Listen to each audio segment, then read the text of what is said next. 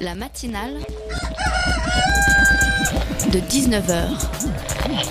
Et bah, c'est une émission qui parle de société, politique, euh, Culture alternative. On va aussi parler de sport, euh, de gens dans la rue. et l'actualité en règle générale. On va peut-être parler des corbeilles à linge pas en osier d'Auvergne. voilà, il y aura, il y aura des invités. Sociologues, des invités chercheurs. Les invités ne diront que des choses intelligentes.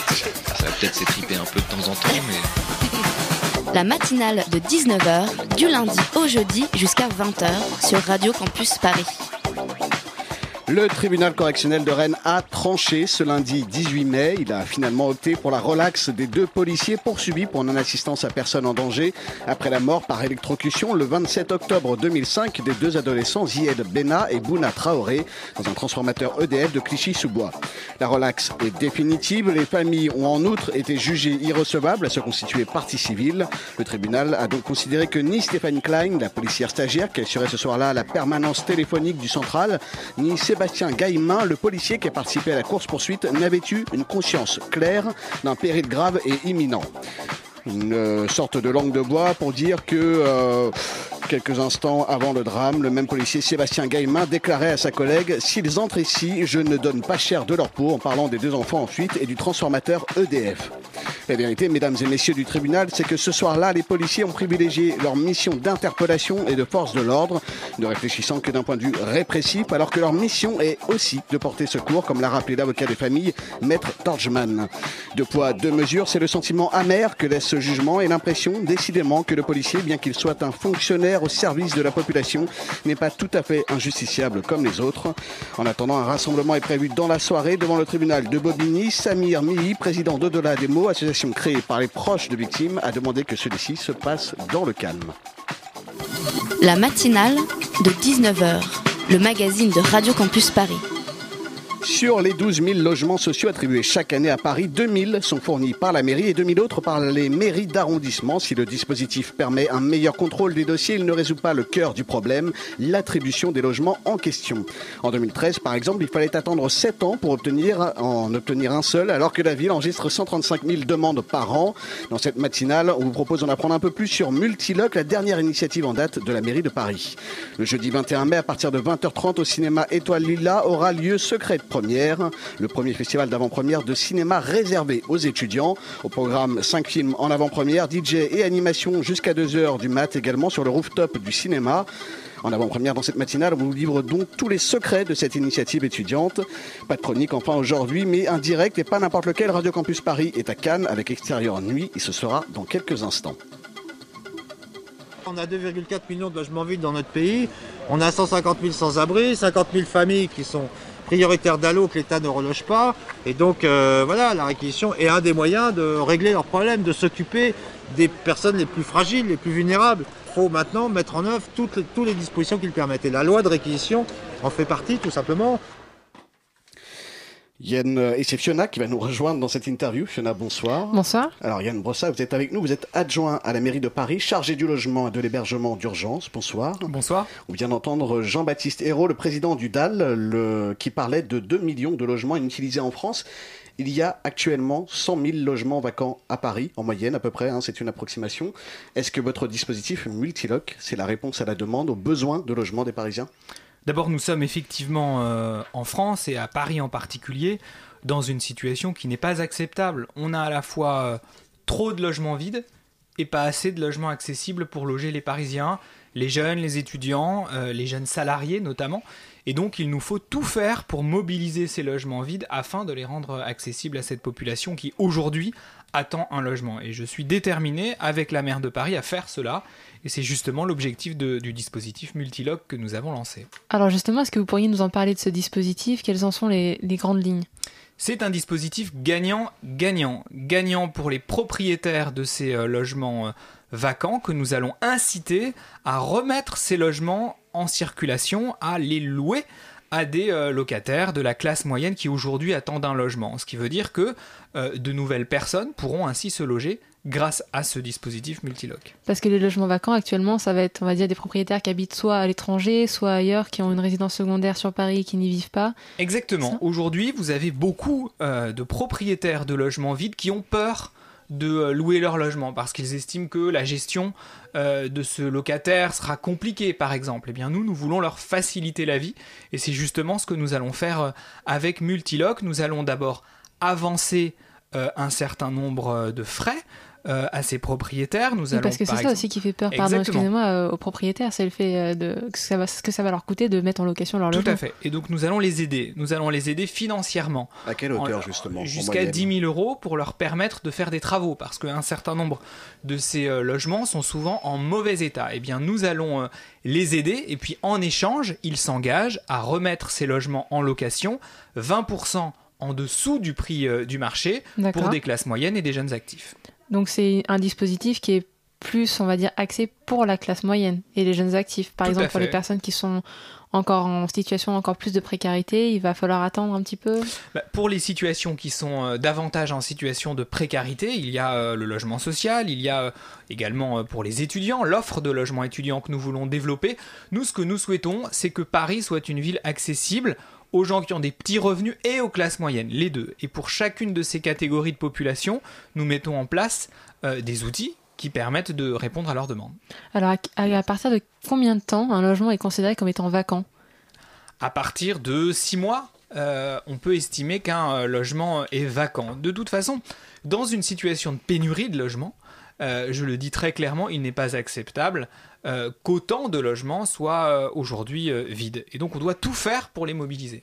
Alors, on entendait Jean-Baptiste Hérault euh, dans son introduction, qui est donc, euh, je le rappelle, fondateur du DAL, droit au logement, euh, où il parlait de cette loi de réquisition. Donc, pour nos auditeurs, on va rappeler que c'est un article de la loi contre les exclusions, il me semble, qui date de 1998 et qui prévoit parallèlement à une ordonnance d'octobre 1945, si je ne me trompe pas. Une loi qui est très peu utilisée. hein. Ouais, qui, qui est justement les bâtiments, quand ils sont non occupés depuis un certain nombre de temps, depuis donc 18 mois, euh, ils peuvent être réquisitionnés. Pourquoi, euh, justement, comme le disait Tristan, pourquoi est-ce que c'est si peu utilisé? D'abord, euh, Jean-Baptiste Hérault a raison de souligner euh, ce scandale, de voir euh, euh, des millions de mètres carrés euh, de logements, de bureaux également, euh, qui sont vides alors même qu'ils pourraient accueillir du monde. Ouais. Euh, et, et- et donc moi je suis favorable à l'application de la loi de réquisition, c'est une compétence de l'État. Il n'y a que le préfet qui peut décider de réquisitionner un immeuble. Une ville, la ville de Paris par exemple, ne peut pas le faire. Nous sommes euh, contraints euh, d'attendre la décision euh, De la euh, préfecture. de la Paris. préfecture. Mais moi j'y suis bien sûr favorable et le Conseil de Paris s'est à plusieurs reprises prononcé pour que des immeubles vacants depuis longtemps, notamment dans les arrondissements cossus, euh, soient réquisitionnés. Et quelle est justement la position de la préfecture de Paris sur ce point? J- Jusqu'à présent, la préfecture n'a pas mis en, en œuvre Mhm. euh, cette loi et, et- et je le regrette et je souhaite que la préfecture euh, n'ait pas la main molle euh, et qu'elle n'hésite pas à réquisitionner à chaque fois que, que c'est nécessaire. Alors, Ou par une main molle, il y a un manque de, de volonté politique?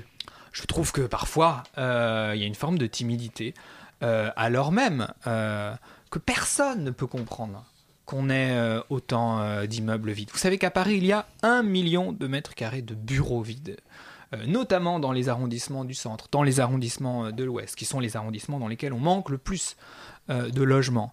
Est-ce qu'on peut accepter d'avoir des gens qui dorment dehors alors même qu'on a autant de mètres carrés d'immeubles vides qui pourraient abriter du monde? Moi, je ne crois pas. Je crois que ça n'est pas normal. Et ces bâtiments, ils appartiennent à des propriétaires privés ou c'est justement des bâtiments qui appartiennent à l'État? Non, pour bon nombre, ils appartiennent à des propriétaires euh, privés qui attendent sans doute que euh, les prix montent et, et qui, du même coup, euh, jouent sur la spéculation. Spéculation immobilière, tout à fait. Des, Exactement. des entreprises notamment. Exactement. Et, et- et ça n'est pas acceptable. Et, je suis convaincu que les Parisiens euh, n'acceptent pas cela et qu'ils sont favorables majoritairement à ce qu'on procède à, à des réquisitions quand, quand cela se justifie. Évidemment, il ne s'agit pas de réquisitionner euh, l'appartement d'un petit propriétaire euh, qui est parti de mois en vacances. Mais quand on a affaire à des vacances longues, euh, à des immeubles vides depuis longtemps, ça se justifie totalement. Et la loi de réquisition, elle, elle implique quoi pour qu'on vraiment qu'on comprenne en ensemble? À partir du moment où un appartement est réquisitionné, qu'est-ce que ça implique pour le propriétaire du logement? Bah, ça implique euh, que soit il le remet en location, soit son appartement continue d'être euh, occupé euh, par le biais de la loi de réquisition. D'accord, donc lui après il aura plus aucun droit sur son logement, entre guillemets, c'est vraiment, voilà, ça appartient à la personne qui le louera. Exactement. D'accord. Euh, il y a en, en juin 2014, il y a donc Anne Hidalgo qui a réuni beaucoup euh, d'acteurs professionnels, publics et privés du logement pour arriver à trouver une solution. Donc l'objectif de cette rencontre, c'était évidemment de trouver euh, voilà, des dispositifs et d'amplifier aussi la construction de logements à Paris, euh, de favoriser l'émergence de formes d'habitat innovantes. Euh, c'est de cette rencontre qu'est né le dispositif Multiloc. Notamment, euh, c'est une rencontre qui effectivement a eu lieu euh, le 23 juin dernier et nous avons effectivement souhaité, dès le début de la mandature, puisque nous avons été euh, élus en mars et j'ai été nommé adjoint à la maire de Paris en avril, nous avons souhaité mobiliser tout le monde, tout le secteur du logement, le secteur public par le biais des bailleurs sociaux avec euh, l'État et le secteur privé. Notre objectif, c'est d'amener tout le monde à produire du logement accessible dans Paris. Et c'est effectivement vrai. Cette rencontre a débouché sur le dispositif Mais également à d'autres choses. Par exemple, euh, nous venons de signer euh, la ville de Paris euh, et la SNCF un protocole très important qui va nous permettre sur des parcelles qui appartiennent à la SNCF, sur du foncier qui dépend de la SNCF, des milliers et des milliers de logements, notamment à destination des étudiants, en tout dans cette mandature, donc d'ici 2020, ce sont 6600 logements qui vont pousser sur ces parcelles qui dépendent de la SNCF. L'accord vient d'être signé. Euh, les, les premières pierres vont commencer à être, à être déposées, mais là, on a un exemple très très concret euh, qui vise à produire du logement accessible. Paris souffre aujourd'hui de ne pas avoir suffisamment de logements accessibles, et c'est à cette question-là que, que nous nous attelons. Justement, concrètement, quelles sont les garanties pour les propriétaires? Alors, pour ce qui est de Multiloc, les garanties pour les propriétaires, c'est d'abord de bénéficier d'une avance d'argent pour les travaux, et puis par ailleurs, euh, le propriétaire bénéficiera de la garantie sur les, risques pour impayés. Euh, et donc, si euh, son locataire est indélicat ou est en difficulté financière, il n'y aura aucun risque pour le propriétaire. L'idée, c'est que ce soit vraiment un dispositif incitatif et que des propriétaires qui ont aujourd'hui des logements vides se disent ça y est, c'est le déclic, ça vaut le coup de louer mon logement, même 20% en dessous du prix du marché. Vous pensez que ça peut marcher? Je suis convaincu que ça peut marcher, sinon je n'aurais pas lancé ce dispositif et nous sommes d'ailleurs en train de, de- de- de travailler euh, sur ce dispositif pour que les agences immobilières, Mhm.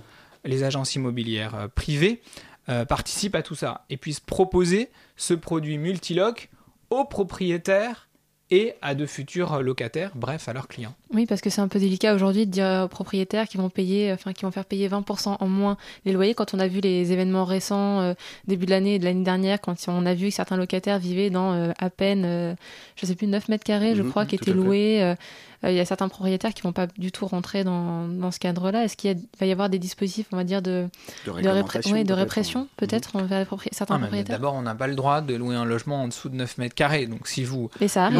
Pourtant, dans ah, les c'est- annonces, vous avez raison que ça arrive. On Ça arrive même à avoir des caves qui sont parfois louées pour des logements étudiants. hein. Ça arrive, c'est- monstrueux et, euh, et j'invite d'ailleurs les auditeurs qui nous entendent à ne pas hésiter euh, à nous faire remonter ce type de situation. À qui Euh, on s'adresse justement quand on veut faire remonter ce type de situation? Eh À qui bien, on peut sur le site de la ville de Paris, paris.fr, il y a un formulaire que vous pouvez remplir euh, dans ce cas et à ce moment-là, des agents de la direction du logement et de l'habitat euh, iront chez vous, euh, feront un constat et, euh, n'hésiteront pas à, le transmettre euh, et, ça peut conduire à des poursuites judiciaires parce qu'effectivement, on n'a pas le droit de louer un logement indigne. Et je dis aux locataires qui sont dans cette situation, n'ayez pas peur de le dire et de dénoncer votre propriétaire s'il est en infraction. On est au 21e siècle, on ne loue pas des logements de 5 mètres carrés ou des caves. Non, et en même temps, certains propriétaires jouent aussi de ces situations. Ils font louer des appartements à des étudiants qui s'aperçoivent après coup parfois qu'ils n'auraient pas dû se faire louer cet appartement. Ces étudiants touchent parfois des APL, des aides pour le logement. Et au final, ils se retrouvent aussi euh, d'une certaine façon piégés parce que qu'est-ce qui va se passer? Les APL vont demander le remboursement des aides qui ont déjà été euh, versées? Moi, je crois que la peur doit changer de camp. Euh, Ouais, mais c'est facile à et dire, bien sûr. Euh, mais, mais, mais ce que je veux dire très clairement, Mhm. euh, c'est que euh, la répression doit être là quand des propriétaires se conduisent n'importe comment. Heureusement, la grande majorité des propriétaires ne sont pas comme cela. Heureusement, parce que Paris est une ville qui compte beaucoup de propriétaires qui, qui, qui- qui font les choses normalement. Et c'est sur eux que je compte pour, pour Multiloc. Mais quand il y a des brebis galeuses, eh ben, la répression, elle doit intervenir. Et on a assez de moyens dans l'arsenal justement pour protéger les locataires? Il y a des moyens euh, qui permettent, euh, qui permettent de le faire. Il y a eu d'ailleurs des condamnations récentes de propriétaires euh, qui louaient des logements euh, indignes. Et en tout cas, nous, nous n'aurons, euh, nous n'aurons pas de, de- de faiblesse euh, dans ce domaine-là. il y a un relogement de prévu pour les étudiants, par exemple, s'il y en a, après nous avoir entendu qui vous contactent, est-ce qu'il y a un relogement de prévu en attendant qu'ils aient mieux ou est-ce qu'ils S'ils ont restent fait dans une demande de logement social, s'ils ont des, des petits revenus et qu'ils Mhm. correspondent au plafond, euh. Justement, on va parler un peu de ces petits revenus, de ces critères. On va se retrouver dans quelques instants. Ce sera juste après la pause musicale.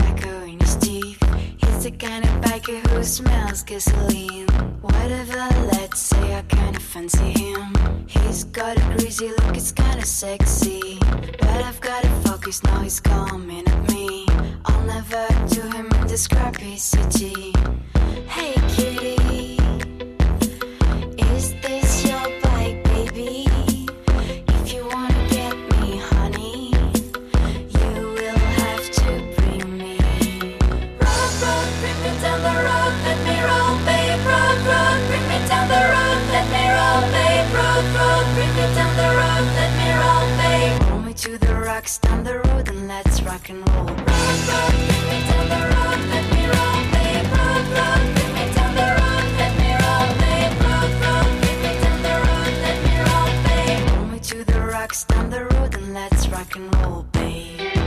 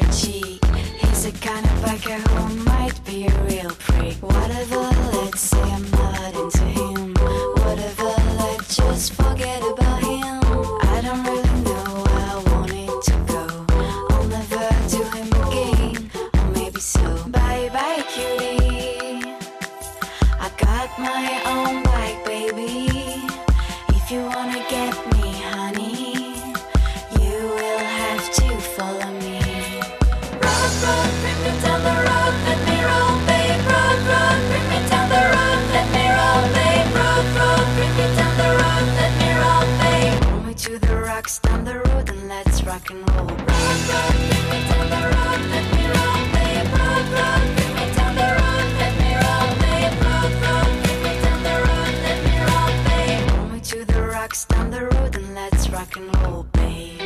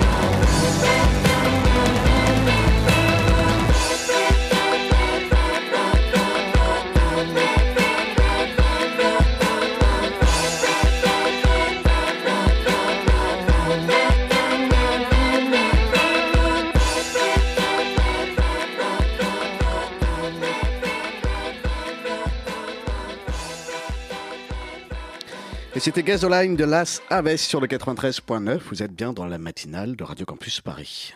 La matinale de 19h du lundi au jeudi jusqu'à 20h sur Radio Campus Paris. Il est 19h20 à présent et nous sommes avec Yann Brossa. Yann Brossa qui est adjoint à la mairie de Paris, donc chargé du logement et de l'hébergement d'urgence. Yann, l'année dernière, vous avez lancé le scoring, une grille de critères clairs et simples, dans l'idéal. Un an après, quel est le bilan? Euh, bilan positif, pas tout à fait un an, puisque nous avons euh, lancé ce nouveau mode d'attribution Ouais. des logements sociaux le 1er octobre dernier. Mhm. Euh, et c'est un dispositif qui marche bien. Vous savez, moi je suis un élu de terrain, je tiens une permanence d'élus tous les vendredis après-midi dans le 18e arrondissement. Et je suis frappé par le fait que longtemps, les demandeurs de logements sociaux n'ont pas compris quels sont les critères qui font qu'on se voit attribuer un logement social ou pas. Et nous avons souhaité clarifier les choses en euh, mettant en place des critères avec un système de points. Bref, faire en sorte que les choses soient transparentes. Et donc, si vous êtes demandeur de logements sociaux, vous savez combien vous avez de points et vous savez quelle sera votre durée moyenne d'attente. C'est un impératif de transparence et moi, j'y suis très attaché. Alors concrètement, comment ils sont attribués ces points? Ça veut dire qu'on habite dans, si on habite dans tel endroit avec euh, tel, si on gagne tel revenu ou qu'on habite avec tel nombre de personnes, on a plus ou moins de points, c'est ça? Il y a environ 25 critères euh, qui euh, reposent notamment sur euh, votre logement actuel. Si vous vivez euh, à 5 euh, dans 15 mètres carrés, vous êtes en situation de suroccupation. Eh bien, ça vous donne un certain nombre de points. Si vous avez une durée d'attente très longue, par exemple, ça fait euh, 10 ans que vous êtes en attente d'un logement social, vous avez un certain nombre de points. Bref, pour chaque critère, vous avez euh, un certain nombre de points qui vous rendent plus ou moins prioritaire à l'attribution d'un logement social. L'idée, c'est d'être transparent. Et puis, on est à Paris, euh, et vous savez que euh, à Paris, il y a longtemps eu une succession de scandales sur les attributions de logements fait. sociaux, et donc je encore, pense, d'ailleurs. voilà, et donc je pense que euh, il est nécessaire d'être totalement transparent, et c'est l'objectif de, de cette réforme, et je crois qu'elle répond à une attente des demandeurs de logements sociaux. C'est-à-dire que ces logements, ces critères vont aussi euh, être attribués euh, aux élus notamment, puisque les scandales dont vous parliez euh, récemment avaient touché les élus euh, de la mairie euh, du 14e arrondissement, du 15e arrondissement, du 13e aussi également. Bah, L'objectif, en tout cas, c'est qu'il n'y ait aucune espèce de passe-droit. Euh, et d'ailleurs, depuis le 1er octobre également, tous les dossiers qui passent en commission, donc les dossiers que je vois passer en tant que Mhm. président de la commission d'attribution des logements sociaux, sont anonymes. C'est-à-dire que je ne connais pas le nom de la personne à qui j'attribue un logement. Et c'est aussi pour cela euh, que nous avons euh, décidé de mettre en place cette réforme. Donc c'est peut-être la fin d'un système euh, qui a En tout duré cas- depuis très longtemps. C'est vrai que les Parisiens sont habitués à régulièrement entendre parler de scandales d'élus notamment moi, qui moi, qui je fais partie d'une d'une nouvelle génération d'élus et, et- et il est vrai que depuis que je vis à Paris et j'y vis depuis très longtemps, euh, j'ai vu cette succession de scandales et c'est insupportable parce Mhm. que euh, nous mettons quand même beaucoup d'argent à produire des logements euh, sociaux. C'est 3 milliards d'euros qui sont investis euh, entre 2014 et 2020 pour produire du logement social. Si dans le même temps, toute notre, euh, toutes nos, tous nos efforts sont ruinés par des scandales euh, à répétition, à ce moment-là, euh, c'est un vrai problème. Et donc, l'impératif de transparence doit s'appliquer partout. Comment vous expliquez d'ailleurs qu'il y a certains élus qui aient pu se procurer comme ça des logements sociaux?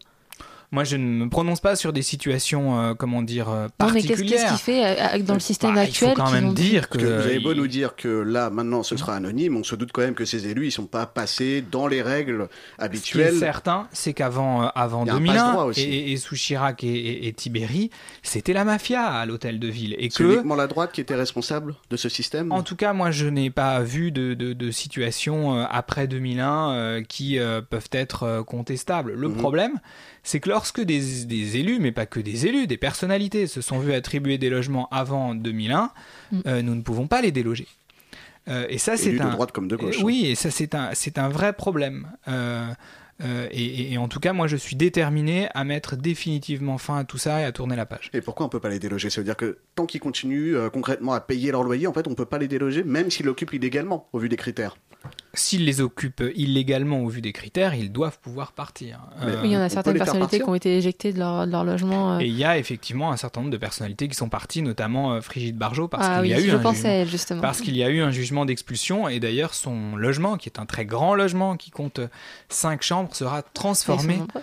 en colocation euh, étudiante euh, à partir du mois de juin. Les travaux sont en cours et moi je suis très fier. Ils vont être très contents les étudiants qui vont prendre la suite. Ça c'est sûr. Alors, il y a beaucoup de travaux parce que le logement a été euh, laissé dans un état assez pitoyable. Bon, sans doute, vu euh, ses états elle les week-ends. Enfin, on va pas rentrer Voilà. dans ce débat-là.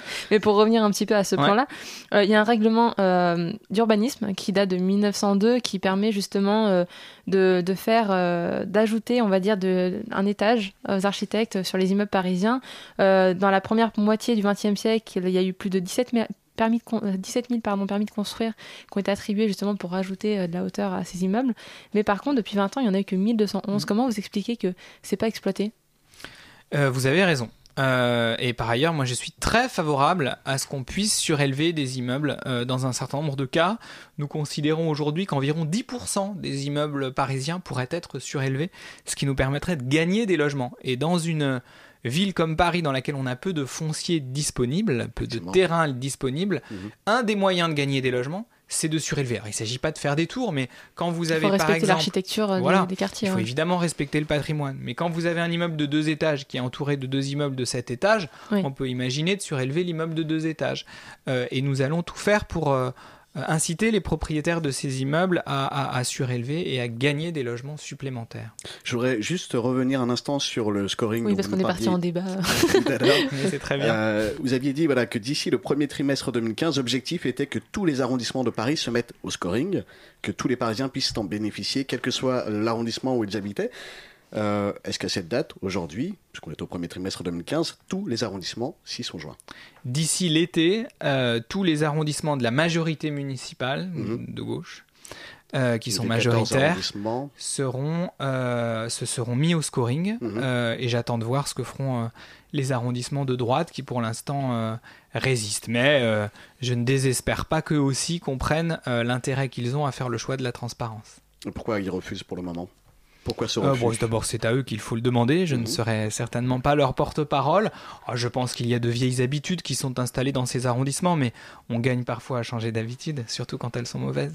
Et donc, à l'été 2015, les 14 arrondissements détenus par la majorité municipale pratiqueront 11. le scoring. Les 11, pardon. pratiqueront Les le 11 scoring. par- pratiqueront le scoring, absolument. Euh, par exemple, le 19e arrondissement vient d'annoncer euh, qu'il se mettait au scoring, et comme c'est l'arrondissement qui compte le plus de logements sociaux, ça en fera beaucoup. Alors, on va parler un petit peu de deux choses différentes là qui vont suivre, mais qui concernent forcément le logement. Euh, votre prédécesseur, qui était euh, Jean-Yves Manot, avait aussi dénoncé en quelque sorte des abus de, loca- de- de location, notamment via des sites comme euh, Airbnb. Euh, voilà, il a attesté que dans certains, dans un magazine euh, Challenge, notamment que, si c'était la résidence principale et que c'était euh, par exemple une famille qui part en vacances le week-end et que c'était pour arrondir les fins de mois, c'était pas grave. Mais par contre, si ça devenait euh, un petit peu industriel, c'était un- une vraie problématique. Euh, quel est l'impact de ce genre de pratique sur l'immobilier parisien?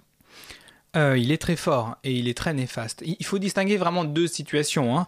Euh, vous avez la situation du propriétaire qui euh, part un mois en vacances et loue son logement un mois par an, ça ne nous pose aucun problème. Ce qui nous pose un réel problème, Même si c'est pas légal. On va, enfin, si, non. non, si- s'il loue sa résidence principale, c'est légal. D'accord.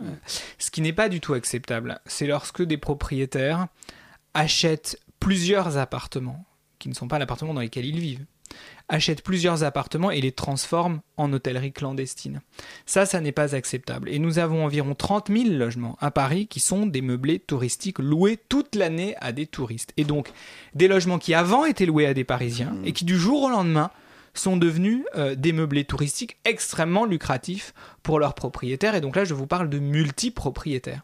Ça, ça n'est pas acceptable parce que ce sont des logements en moins pour les Parisiens au moment où on a besoin de logements et au moment où on a une pénurie de logements pour loger euh, les gens qui euh, travaillent dans cette ville. Et donc là, oui, nous mettons en place des mesures qui visent à sanctionner ces propriétaires qui sont dans l'illégalité. Et ça posait des problèmes aussi au niveau, je crois, de la taxe de séjour. Enfin, ce... Oui, alors Airbnb s'est maintenant engagé à collecter la taxe de séjour, donc ce problème est, est- est derrière nous. Mais pour être très clair, ce qui n'est pas acceptable, c'est de faire baisser le nombre de logements dans un certain nombre de quartiers. Vous avez dans un certain nombre de quartiers, dans le Marais par exemple, un logement sur quatre qui est un meublé touristique. Justement, au niveau de Paris en général, ça, ça représente combien de logements à peu près? 30 000. 30 Nous 000. avons aujourd'hui 30 000 meublés touristiques. Il y a quelques années, c'était 20 000. Hmm, Donc c'est un développement exponentiel. Euh, qui par ailleurs entretient la spéculation immobilière. Mhm. Parce que quand on voit des propriétaires qui louent leur logement 1000 euros la semaine, on parle de studio, à 1000 euros la semaine, euh, mais là, on, entre dans une spirale spéculative délirante. Et notre rôle, c'est de réguler tout ça. Moi, je ne suis pas contre euh, les meublés touristiques, c'est euh, une offre complémentaire à l'hôtellerie, mais ça ne doit pas se faire au détriment du logement des Parisiens. Et notre priorité, c'est le logement des Parisiens. Alors tout à l'heure, on a parlé des sans-abri. Je voudrais juste revenir là-dessus parce qu'en 2014, il y a le quotidien britannique, le Guardian, qui a estimé qu'il y avait plus de 3,4 millions de logements vacants en Espagne, plus de 2 millions en France, on l'a dit tout à l'heure, 1,8 million en Allemagne, donc sans compter les autres pays de l'Union européenne, bien sûr. Euh, en disant-. Comment? Des estimations qui avaient fait beaucoup de bruit à Ouais, qui l'époque. fait beaucoup de bruit et donc il disait que voilà on pouvait euh, avec euh, tous ces logements vacants euh, finalement reloger tous les sans-abri européens parmi les logements que vous vous voulez allouer justement et euh, que vous voulez les logements vacants que vous voulez réutiliser est-ce que vous allez en allouer aux sans-abri? Ou est-ce que c'est encore un autre problème? Non, non, bien sûr, nous le faisons euh, d'ores et déjà en lien avec des associations qui font l'intermédiaire entre le propriétaire euh, et le locataire euh, qui en bénéficie. Nous avons par ailleurs un dispositif très important euh, qui permet de mobiliser des logements euh, du parc privé pour loger des familles qui vivent dans des hôtels, des familles qui sont suivies par l'aide sociale à l'enfance. Mhm. Et, et- et croyez-moi, permettre à des familles euh, qui ont vécu parfois un an, deux ans, cinq ans parfois euh, dans des hôtels, de sortir de leur hôtel et de vivre enfin dans un appartement décent, ça change la vie. euh, et, et nous en avons actuellement 800 comme ça. C'est un dispositif qui s'appelle Louer Solidaire. C'est euh, évidemment essentiel. Donc oui, ça- no- notre politique s'adresse aussi aux gens les plus précaires, aux sans-abri, aux familles à l'hôtel, à tous ceux qui aujourd'hui n'ont pas de logement. Ça concerne également les migrants, j'imagine? Et ça concerne évidemment également, également les migrants, tout à fait. Puisque au niveau du métro La Chapelle, notamment à Paris, hein, il y a un village euh, qui s'est improvisé avec 400 personnes qui logent dans une centaine de tentes. Et ça fait maintenant 4 ans que ça dure. Et visiblement, la mairie de Paris et l'État se renvoient la balle. Bah, ça relève d'une responsabilité euh, de l'État. Cela dit, la ville euh, finance une association qui, euh, qui leur vient en aide, Mhm. euh, mais la situation n'est évidemment pas admissible. Vous avez aussi parlé dans, le dispositif de réaménagement de, l'espace urbain. Alors, quelles zones sont actuellement euh, projets en cours? Les, Quelles sont les zones qui sont étudiées?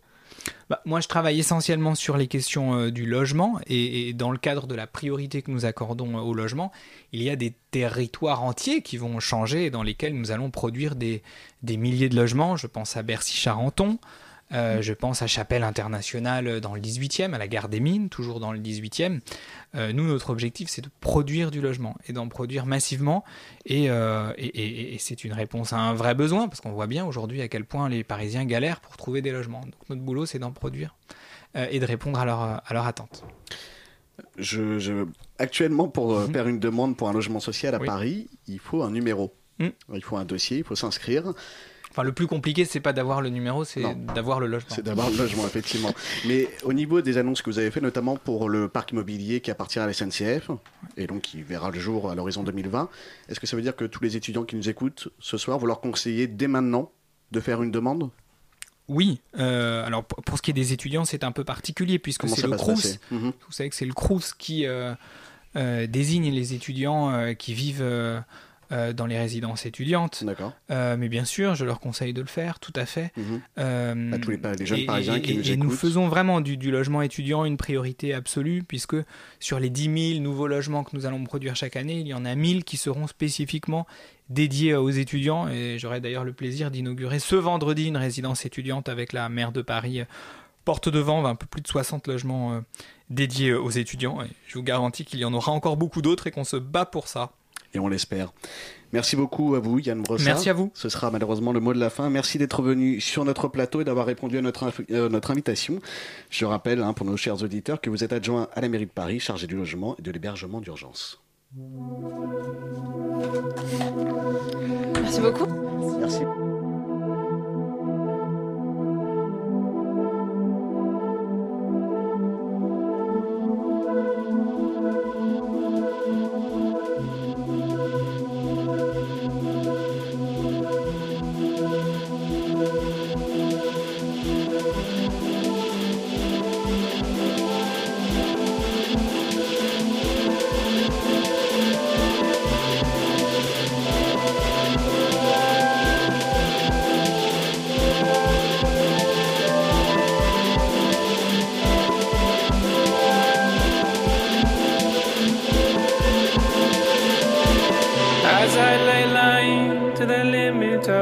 Chain, I stand and pivot a perfect circle. Mauve, midnight blue, brown, and purple. Your fading gift that remains. With a temperature of 103, that's our temperature, my cheek can leave.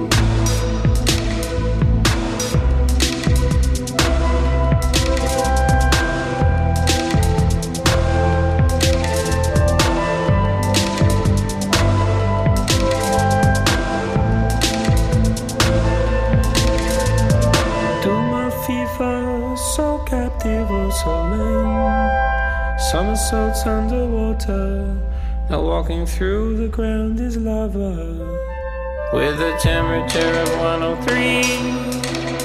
That's our temperature, my Gene Kelly.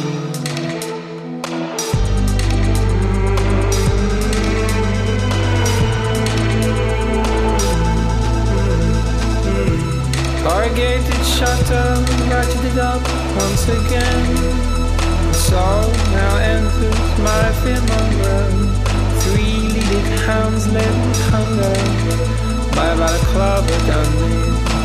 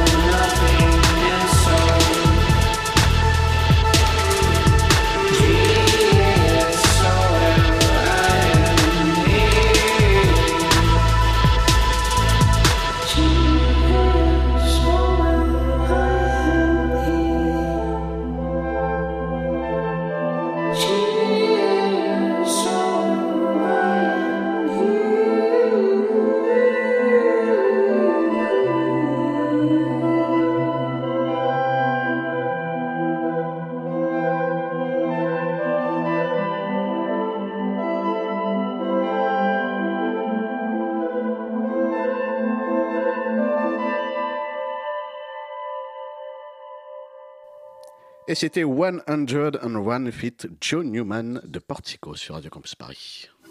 La matinale de 19h sur Radio Campus Paris. Il est 19h38 et vous êtes bien toujours dans la matinale de 19h sur le 93.9. Et tout de suite, on accueille Extérieur Nuit et Mélissa qui, je crois, est à Cannes. Mélissa, oui, je es-tu suis là? À Cannes. Oui, je suis là. Et tu es même dans la file d'attente pour aller voir un film. Exactement. Quel Pour aller voir un film, je vais voir euh, les deux amis, euh, les, le film de Louis Garrel. Ouais. Euh, voilà. Donc voilà, je suis dans la file d'attente, ça, Ça va ouvrir pas euh, trop quelques minutes.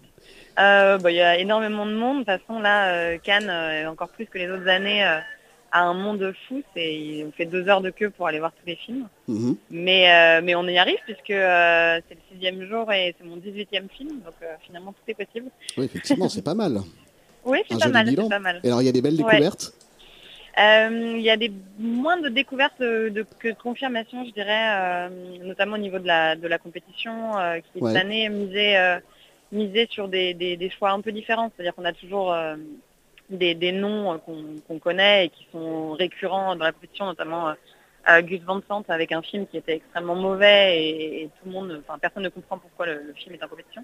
Mhm. Euh, mais ils avaient misé aussi sur des, euh, ils ont ils misent sur des sur des réalisateurs euh, qui viennent d'autres, qui ont déjà été à Cannes, mais dans d'autres sélections, notamment Joachim Trier Ouais. ou Yorgos Lantimos. Et, et là, par contre, il y a, il y a des confirmations. Ouais, Yorgos Lantimos, qui est un, un réalisateur grec, a réalisé un film qui s'appelle The Lobster, Mhm. qui est avec Colin Farrell et Rachel Weisz, une histoire de euh, assez absurde, de, de- en gros, d'une société où si tu es célibataire, euh, on, on t'envoie dans un, dans un hôtel et ensuite euh, on a 45 jours pour trouver un, un compagnon et si au bout de 45 C'est jours on ne trouve pas ouais. de compagnon, on est obligé de se euh, transformer, métamorphoser euh, en, en l'animal de son choix. Quoi. Ah, ça, c'est moins sympa. ouais. Donc, voilà, donc c'est c'est un film qui est, qui est très théorique et qui, est, qui a un humour extrêmement glaçant, qui a été Ouais. vraiment, qui moi est mon coup de cœur pour l'instant. Euh, du festival. Donc euh, voilà, donc Donc, on attend de voir la suite. Il y a encore pas mal de choses qui s'annoncent. Qui sortira en salle euh, prochainement? Il n'y a, il y a pas de date encore, donc on, on attend. On- il a été acheté par un, distribu- un distributeur en France, donc, donc ça va, ça va pas tarder quoi. Mais je pense plutôt à la, à la rentrée. D'accord, donc on, on retient ça à retenir pour nos auditeurs.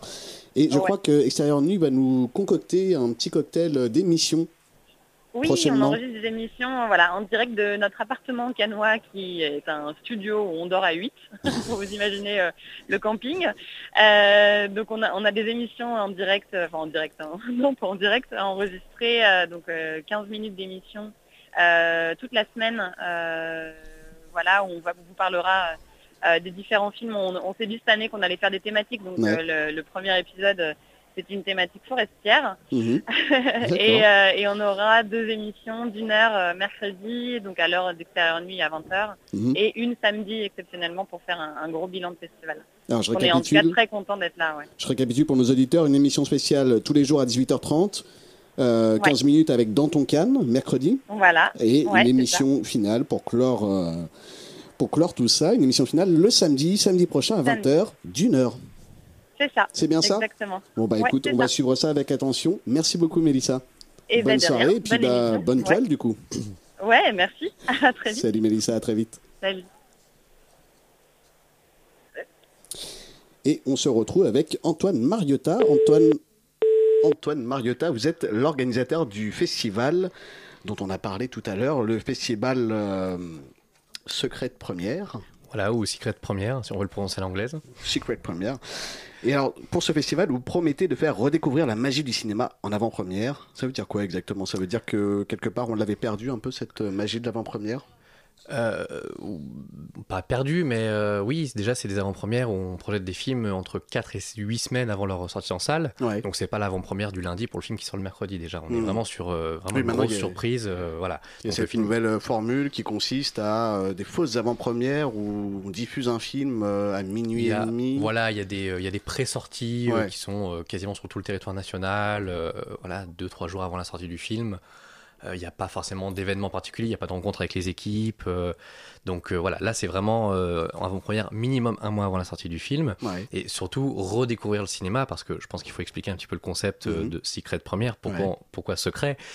Parce qu'on ne communique pas sur le, le titre du film. Effectivement, Vous oui. ne savez pas quel film vous allez voir. Mhm. Voilà, donc comme ça, le... Il y a cinq films. 6 en fait. Six, pardon. Voilà. Alors, six films et ils restent donc tous secrets. Les titres Les restent titres secrets. restent secrets, absolument. C'est-à-dire que vous ne savez pas dans quel film vous allez aller voir quand vous rentrez dans la salle. On communique sur le, le genre, Mhm. Euh, voilà, donc euh, comédie Action, française, comédie, voilà, thriller.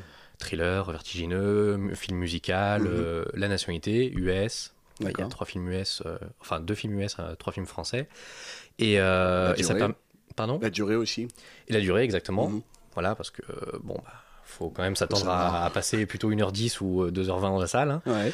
Et, euh, et donc, euh, comme ça, on redécouvre le, le film euh, dans la salle en étant neutre de tout, toute information, aucun spoiler, aucune bande-annonce, aucune promo, aucun marketing, aucun euh, le pote du pote qui me dit Ah, celui-là, j'ai vu le truc, ça a l'air bien, ça a l'air naze, etc. Voilà, c'est-à-dire qu'on découvre le film euh, directement dans la salle, grosse surprise. Pourquoi ce secret? Vous trouvez qu'on en fait beaucoup trop quand on voit un film maintenant? Non, c'est pour proposer un nouveau concept, euh, un nouveau concept aux étudiants. Euh, je pense que les étudiants sont